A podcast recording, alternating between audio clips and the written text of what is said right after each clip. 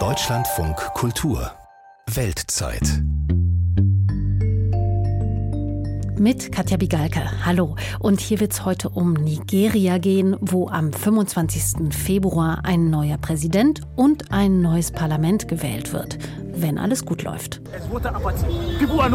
Die Leute werden nicht wählen gehen, weil alle wütend auf die Regierung sind, weil wir für Treibstoff anstehen oder für unser eigenes Geld auf der Bank. Wir haben keinen Zugriff mehr auf unser eigenes Geld. Wir sind alle wütend, wir sind alle genervt, wir haben Hunger. Seit 4 Uhr morgens bin ich hier. Ich habe nicht gefrühstückt. Warum? Ich stehe für nur 4000 Nairas an, circa 8 Euro. Why? I'm, I'm queuing up for just for 4,000 naira.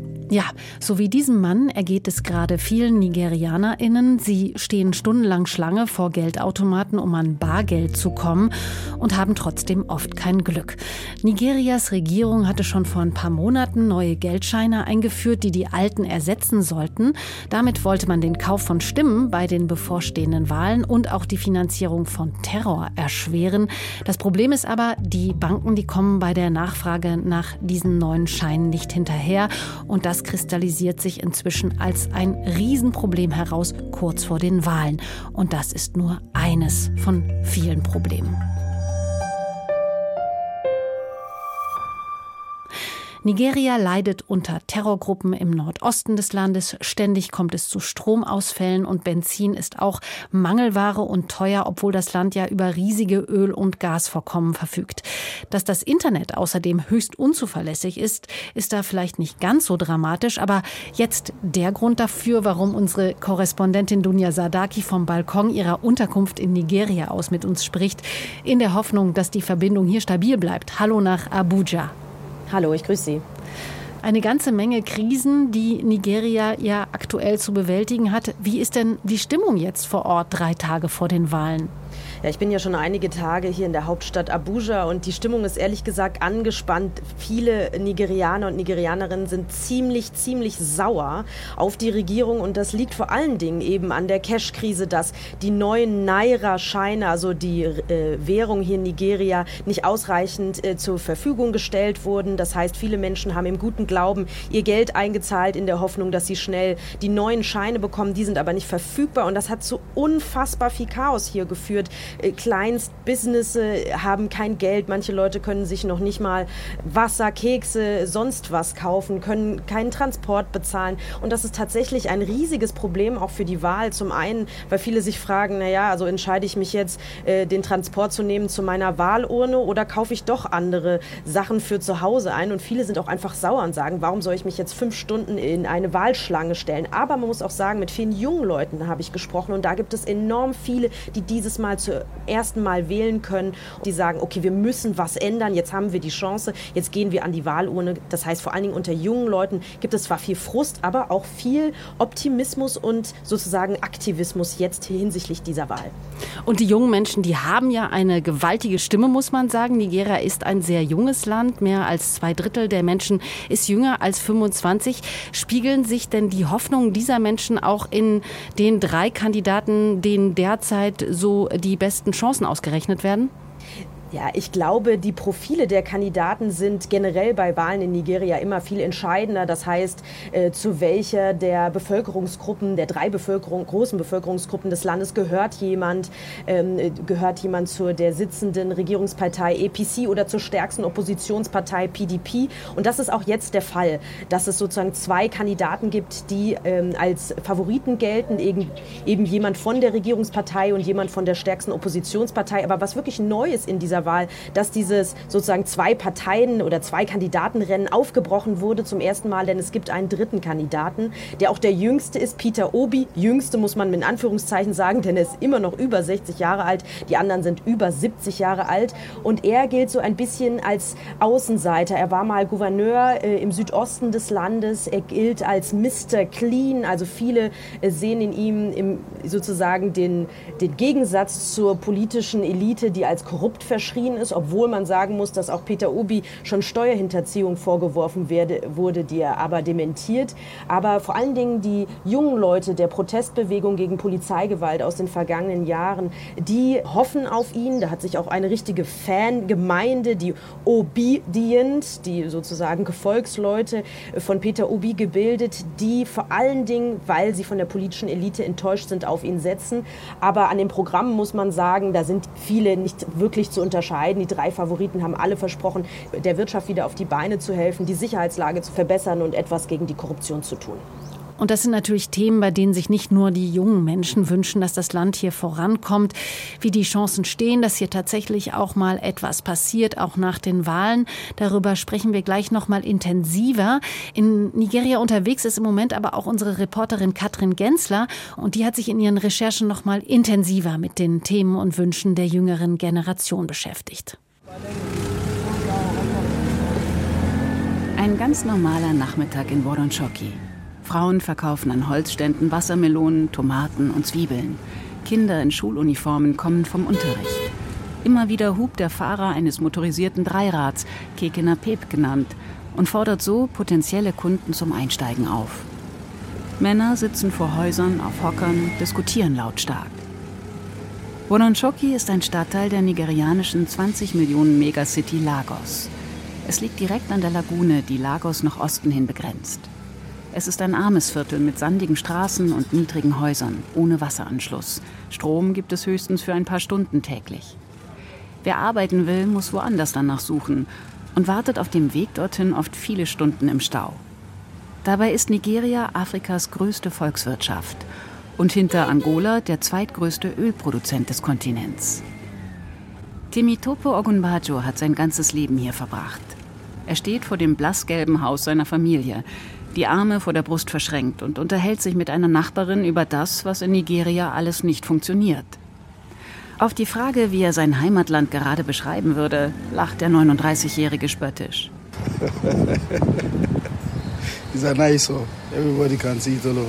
Das ist ein guter Witz. Das kann man auf der ganzen Welt sehen. Soll ich Nigeria als Dschungel bezeichnen, als Zoo oder vielleicht als Kriegsgebiet? Sogar Länder wie die Ukraine und Russland, in denen gerade Krieg ist, haben Dinge, die wir nicht haben. Sie haben Strom, Wasser, Lebensmittel, Benzin. Das alles haben wir gerade nicht. In Nigeria sind wir es so gewöhnt, Leid zu ertragen.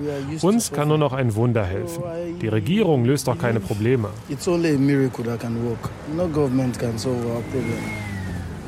Gerade die junge Generation, in Nigeria gilt man bis mindestens Ende 30 als jugendlich, hat die Nase voll. Nach einem Bericht des African Polling Institute aus dem Jahr 2021 sind sieben von zehn Menschen bereit, ihre Heimat für bessere Job- und Lebensbedingungen zu verlassen. Jaba heißt das Phänomen.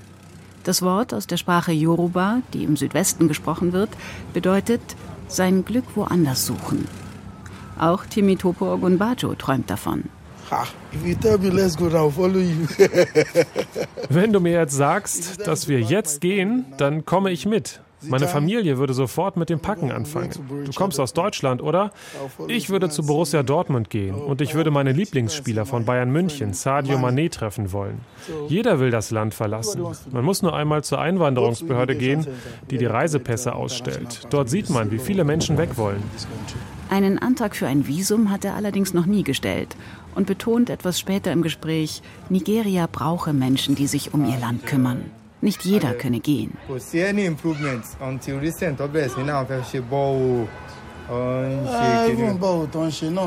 Dafür setzt sich auch Sion Gwagbade ein, der ebenfalls in Wonshoki groß geworden ist. Heute ist er Landschaftsarchitekt und Aktivist. Sein Wohnviertel liegt ihm besonders am Herzen. Ich bin hier geboren worden. Das ist mein Viertel. Ein Großteil meiner Familie lebt schon seit so langer Zeit hier. Wir haben gar keinen anderen Ort, an den wir gehen könnten. Das ist Heimat. Wenn es also ein Problem gibt, müssen wir selbst eine Lösung finden. Wir warten doch nicht auf einen Retter. Wir retten uns selbst. Das haben die Bewohner des Viertels schon vor zwei Jahren gemacht, als Überfälle zunahmen und die Polizei nicht präsent war. Sie gründeten eine Bürgerwehr, die abends durch die Straßen geht und tatsächlich mehr Sicherheit brachte. In Nigeria ist das Normalität. Staat und staatliche Infrastruktur sind vielerorts abwesend. weshalb die Bevölkerung selbst nach Lösungen suchen muss. Auf lokaler Ebene mag das gelingen, nicht jedoch auf nationaler. Vor allem Kinder und Jugendliche leiden unter anhaltender Gewalt im Land. Im Norden des Landes entführten bewaffnete Banden ganze Schulen, um Lösegeld zu erpressen. Terrorgruppen wie Boko Haram und der Islamische Staat werben in der westafrikanischen Provinz gezielt junge, perspektivlose Menschen an. In Woronchoki sprechen viele Menschen im Moment aber über ein anderes Thema. Diese Frau zum Beispiel erzählt Sion Guakwade gerade, dass jemand nach ihrer Wählerkarte gefragt und diese einfach mitgenommen habe. Am 25. Februar werden in Nigeria ein neuer Präsident und ein neues Parlament gewählt. Und Vorfälle von Wahlbetrug häufen sich schon jetzt, trotz der versprochenen Gegenmaßnahmen. Das mag auch daran liegen, dass der Ausgang dieser Wahlen offen ist wie nie zuvor. Gleich drei Kandidaten werden landesweit gute Chancen eingeräumt. Eine entscheidende Rolle kann dieses Mal die Jugend spielen. Jeder vierte der gut 93 Millionen Wähler ist Schüler oder Studierender. Auch ist das Interesse an Politik so groß wie nie zuvor, was auch mit den landesweiten Protesten gegen die massive Polizeigewalt vor zweieinhalb Jahren zusammenhängt.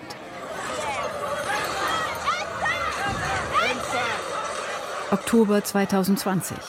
Überall im Land demonstrierten tausende junge Menschen gegen die Polizeieinheit SARS, die für ihre brutale Vorgehensweise bekannt war. Bei Einsätzen erschoss die Sondereinheit gegen Diebstahl mehrfach Studierende.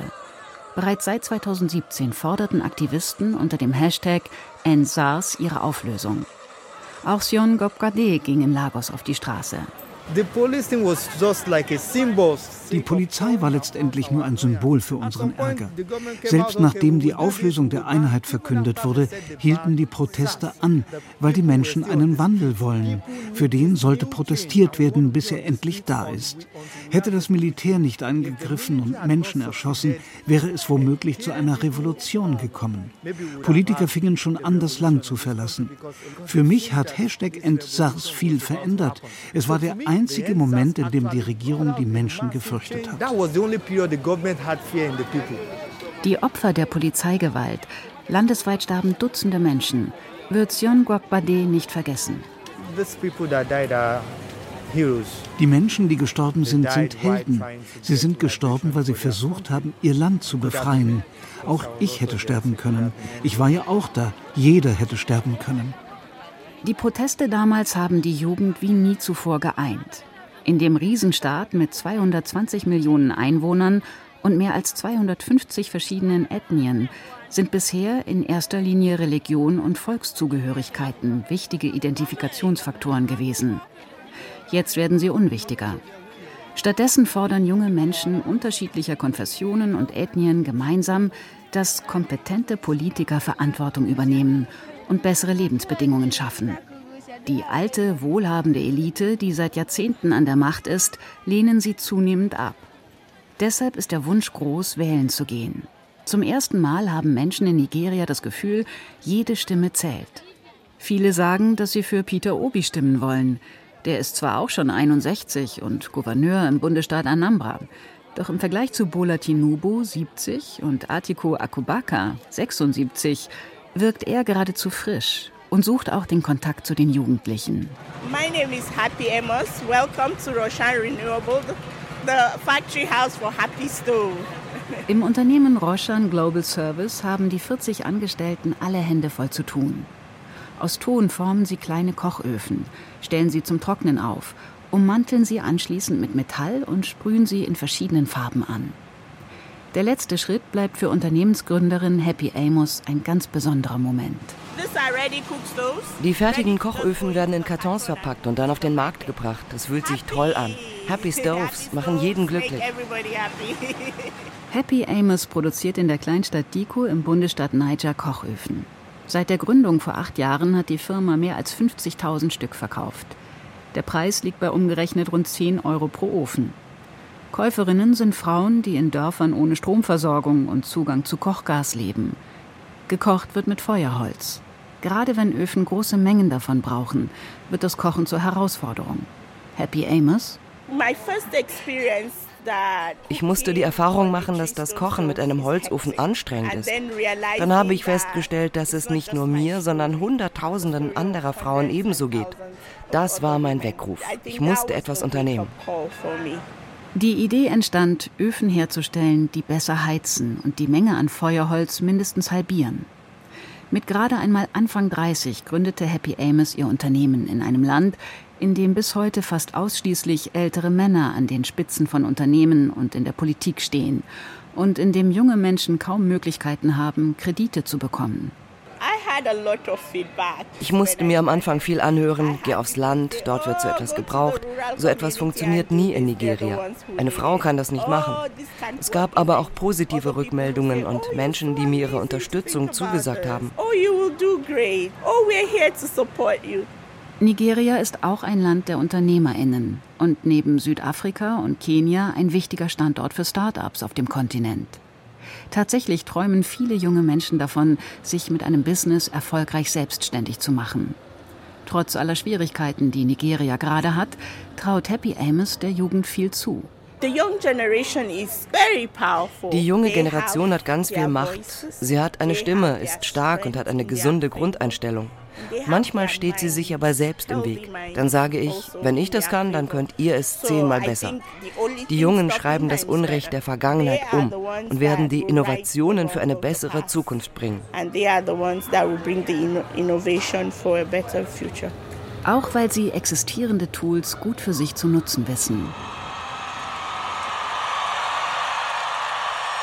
In Abuja, Nigerias Hauptstadt.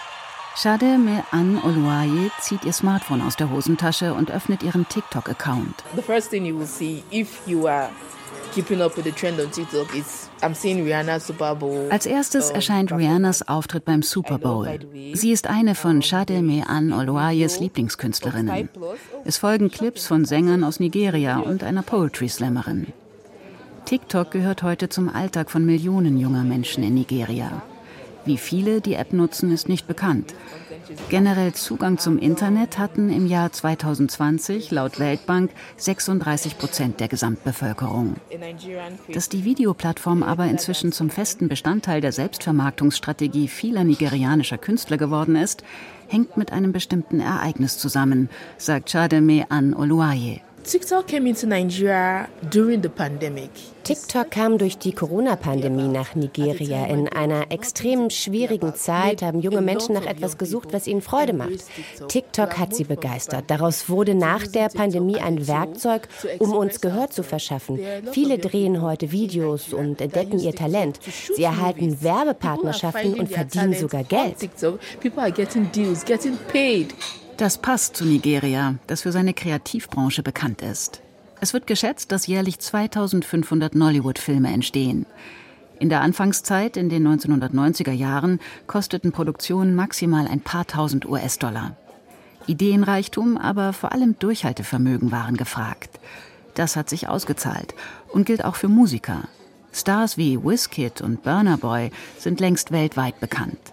Für junge Menschen sind die Künstler Vorbild und Identifikationsfigur.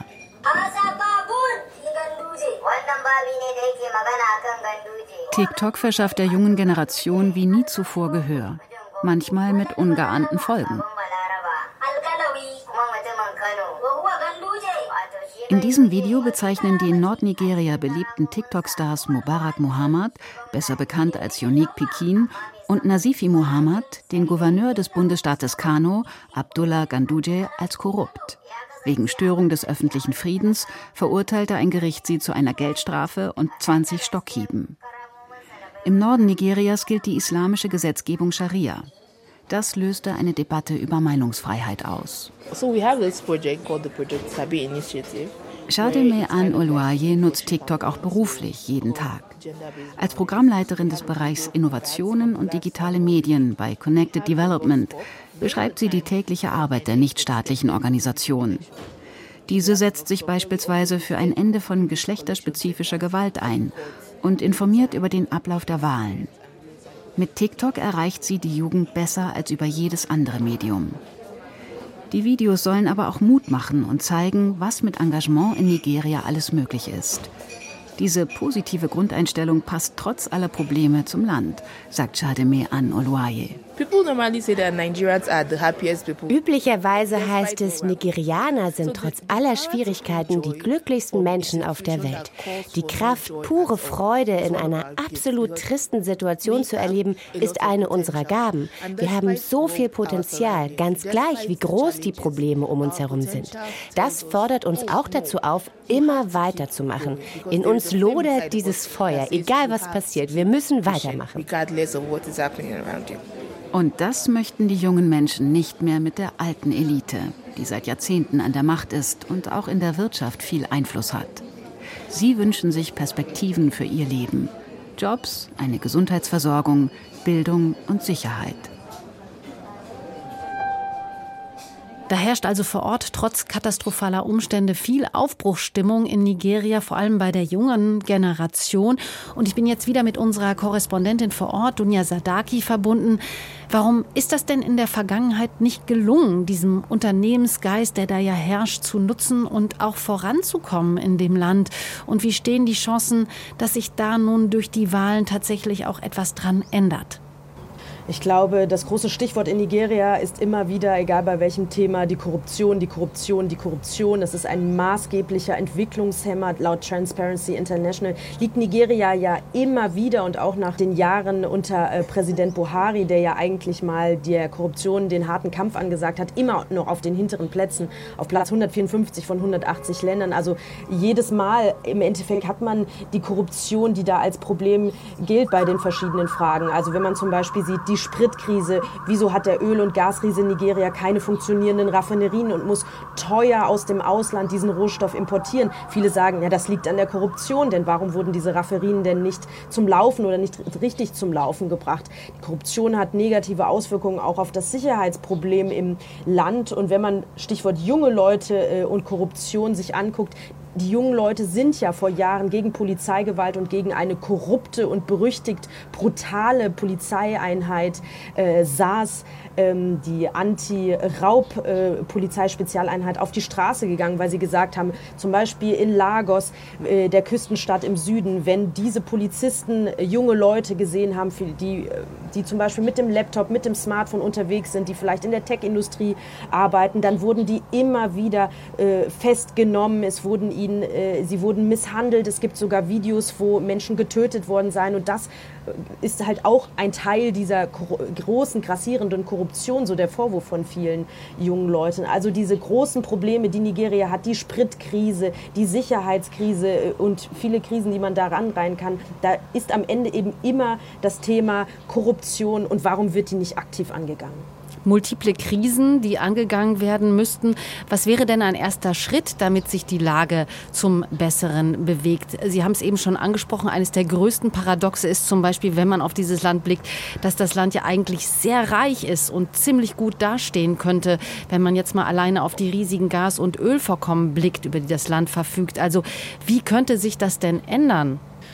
Ja, die Menschen hier sagen schlicht und einfach, würde sich das ändern, wenn man einfach mal die Raffinerien, die den Rohstoff sozusagen veredeln, einfach mal reparieren würde, zum Laufen bringen würde, mehr Raffinerien im Land neu bauen würde, dass die auch funktionieren und nicht immer nur den Rohstoff sozusagen äh, mehr oder weniger billig in Anführungszeichen ins Ausland äh, zu äh, verkaufen und sehr, sehr teuer äh, das Endprodukt wieder zu importieren. Also das ist ein äh, Thema, was hier natürlich viele sagen. Und dann ist natürlich beim Thema Sicherheitskrise, die ja auch viele Leute äh, einfach äh, intern zu Geflüchteten im Land gemacht hat oder sie auch zum Beispiel daran hindern, zur Schule zu gehen, äh, weil sie Angst haben vor Entführung oder zum Beispiel auch am Samstag jetzt äh, Angst haben, zur Wahlurne zu gehen, weil sie Gewalt zum Beispiel fürchten, ist die Frage, warum wird die Sicherheitslage nicht besser, warum ist die nicht in den Griff äh, zu bekommen? Und da ist auch immer das Thema, wie gut ausgebildet ist die Armee, äh, wie groß ist die Korruption innerhalb der Armee. Und da haben auch die Kandidaten jetzt versprochen, dass die Armee besser ausgerüstet und aufgerüstet werden soll. Aber äh, diese Versprechungen kennen wir auch aus vergangenen Wahlen in Nigeria und bisher auch mehrere Jahre danach hat sich äh, das leider nicht geändert. Nun heißt es ja oft, es sei schon mal ein gutes Zeichen für die Region insgesamt, dass in Nigeria der bisherige Amtshaber, der 80-jährige Muhammadu Buhari, freiwillig nun das Feld räumt. Da soll also ein friedlicher und verfassungsmäßiger Machtwechsel stattfinden. Und alleine das sei eben schon eine gute Aussicht. Äh, wie sehen Sie das? Ja, ich würde sagen, es ist ein positives Zeichen. Muhammadu Buhari hat relativ früh angekündigt, er wird das Feld äh, räumen, er äh, kann auch nicht mehr antreten, er wird nicht mehr antreten. Und dieser äh, friedliche Machtwechsel ist wichtig, ein wichtiges Zeichen für Nigeria, aber auch natürlich für die Region, wo wir Staaten in der Umgebung haben, wo Militärjuntas regieren, wo Präsidenten sich über Verfassungsänderungen einfach längere Amtszeiten sozusagen verschrieben haben, im wahrsten Sinne des Wortes. Aber eine große Frage jetzt wenige Tage vor der Wahl in Nigeria ist tatsächlich wieder kann die Wahlbehörde INEC überhaupt diese Wahlen gewährleisten? Denn, und da kommen wir wieder zurück zum Anfang, zur Cash-Krise, denn in der Logistik dieser riesigen Wahl, der größten Wahl in Afrika, ist eben Cash sehr, sehr wichtig. Die Wahlbehörde muss bestimmte Personen und Unternehmen in äh, der Logistik Cash bezahlen, aber es gibt nicht genug Cash. Daher ist die Frage, wird die Logistik dieser Mega-Wahl überhaupt funktionieren? Und man muss sagen, wenn wir in die Vergangenheit gucken, wir hatten auch schon Wahlen in Nigeria, 2019 zum Beispiel, wo wir alle morgens aufgewacht sind und auf einmal hieß es, die Wahlen sind verschoben worden, die Wahlen finden nicht statt. Deswegen gibt es viele Menschen hier in Abuja zum Beispiel, die mir gestern gesagt haben, hm, wir müssen gucken, werden diese Wahlen stattfinden? Können sie logistisch überhaupt stattfinden, wenn nicht genug Cash im Umlauf ist? Die äh, INEC, die nationale Wahlbehörde, hat gesagt, wir organisieren, wir machen das. Es gibt keinerlei äh, Sorgen in dieser Hinsicht, aber es gibt viele Zweifel daran, dass das wirklich so ist. Das heißt, tatsächlich müssen wir wieder bis vielleicht zwei, wie 2019 bibbern, morgens aufwachen am Samstag, den 25. Februar und schauen, findet die größte Wahl in Afrika überhaupt statt. Und es wäre natürlich insbesondere für die junge Generation eine Katastrophe, wenn das nicht passieren würde und die Wahl verschoben werden müsste. Ein massiver Vertrauensverlust in die politischen Institutionen. Unsere Korrespondentin Dunja Sadaki war das aus Abuja, der Hauptstadt Nigerias. Vielen Dank für Ihre Einschätzung. Sehr gerne. Und das war's für heute. Morgen geht's hier im Podcast um Montenegro, wo im März ebenfalls ein neuer Präsident gewählt wird. Ich bin Katja Bigalke und ich bedanke mich für Ihr Interesse. Tschüss und machen Sie's gut.